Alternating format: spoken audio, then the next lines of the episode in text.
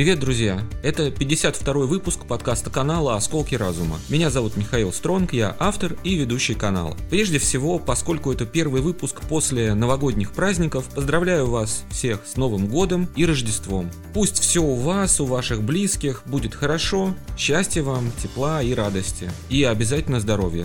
Теперь традиционно напоминаем про возможность подписаться на нас в Телеграм. Там мы обсуждаем различные события, делимся важными новостями. Добавляйтесь туда, если хотите больше быть на связи. Напоминаем также, что наши материалы выходят на платформе Zen, ВКонтакте и на различных аудио платформах. Ссылки оставим в описании. Подписывайтесь на канал, если вы еще не подписаны. Не забудьте поставить лайк и сделать репост, если выпуск вам понравится. Это очень важно для продвижения канала. Теперь по поводу темы. Она, к сожалению, совсем будет не новогодней. Как всегда, поднимем очень важный вопрос, отражающий, возможно, не очень хорошие тенденции, и это связано с кино.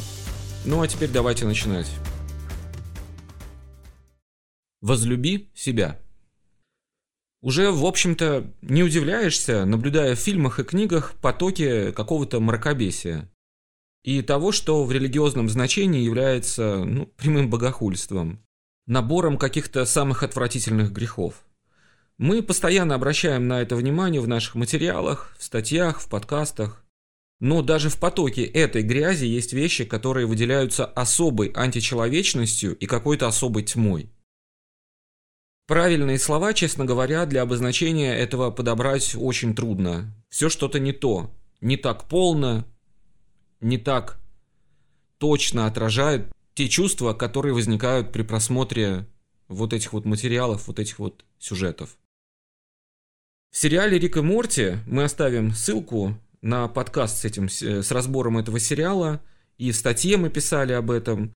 Среди прочей гадости встречается вот такой вот интересный момент. Главный герой сериала, напомним, это сумасшедший какой-то гениальный ученый, Рик, создает клон своей дочери для того, Э, для чего он создает? Для того, чтобы та могла спокойно попутешествовать и пожить своей жизнью. Для себя, так сказать. Дочь это взрослая, у нее своя семья, муж, дочь и сын. Ну а дальше происходит такая ситуация, когда клон дочери встречается с оригиналом дочери. Кстати говоря, что самое забавное, кто есть кто, к этому моменту уже непонятно. Где там оригинал, а где там клон. И происходит между ними между вот клоном и оригиналом, вот что бы вы думали происходит? А происходит роман.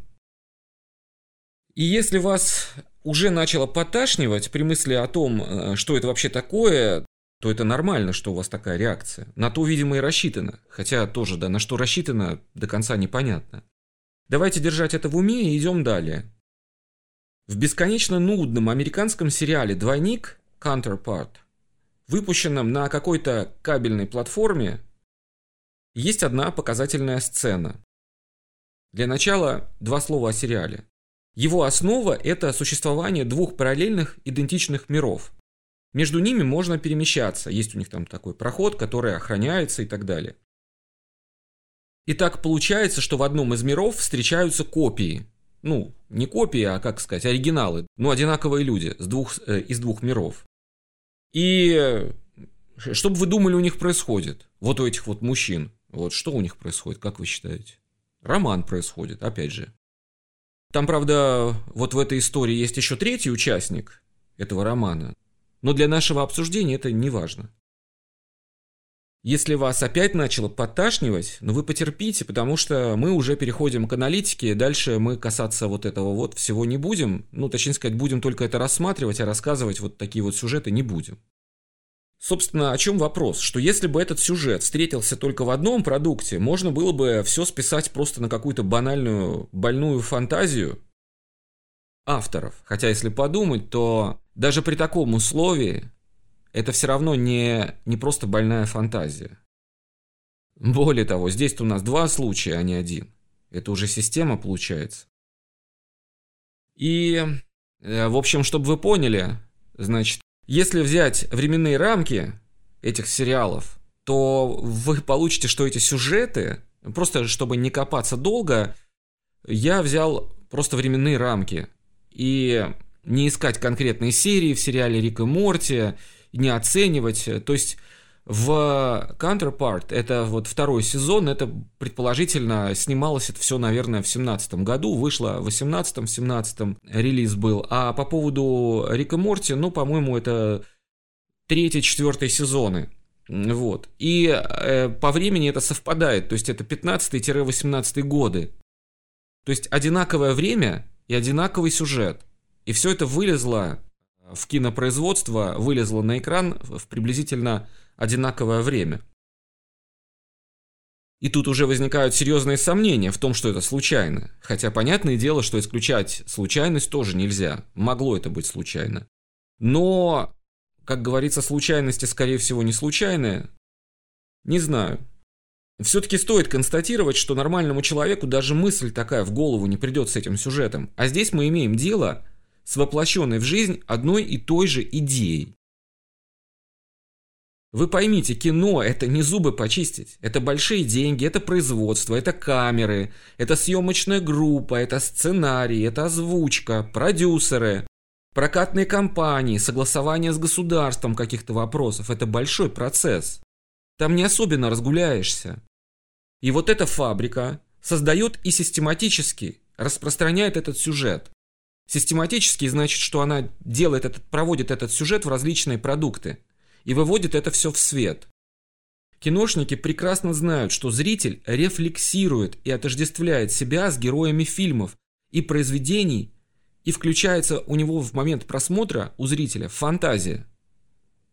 Возникает логичный вопрос, а зачем? Зачем зрителя погружают во все эти помои? Зачем они сдирают с него человеческое и погружают его во тьму? И опять повторюсь, вот эти слова, вот это с ним сдирают с него человеческое, погружают во тьму, они не отражают реально те чувства, которые возникают при просмотре вот таких сюжетов.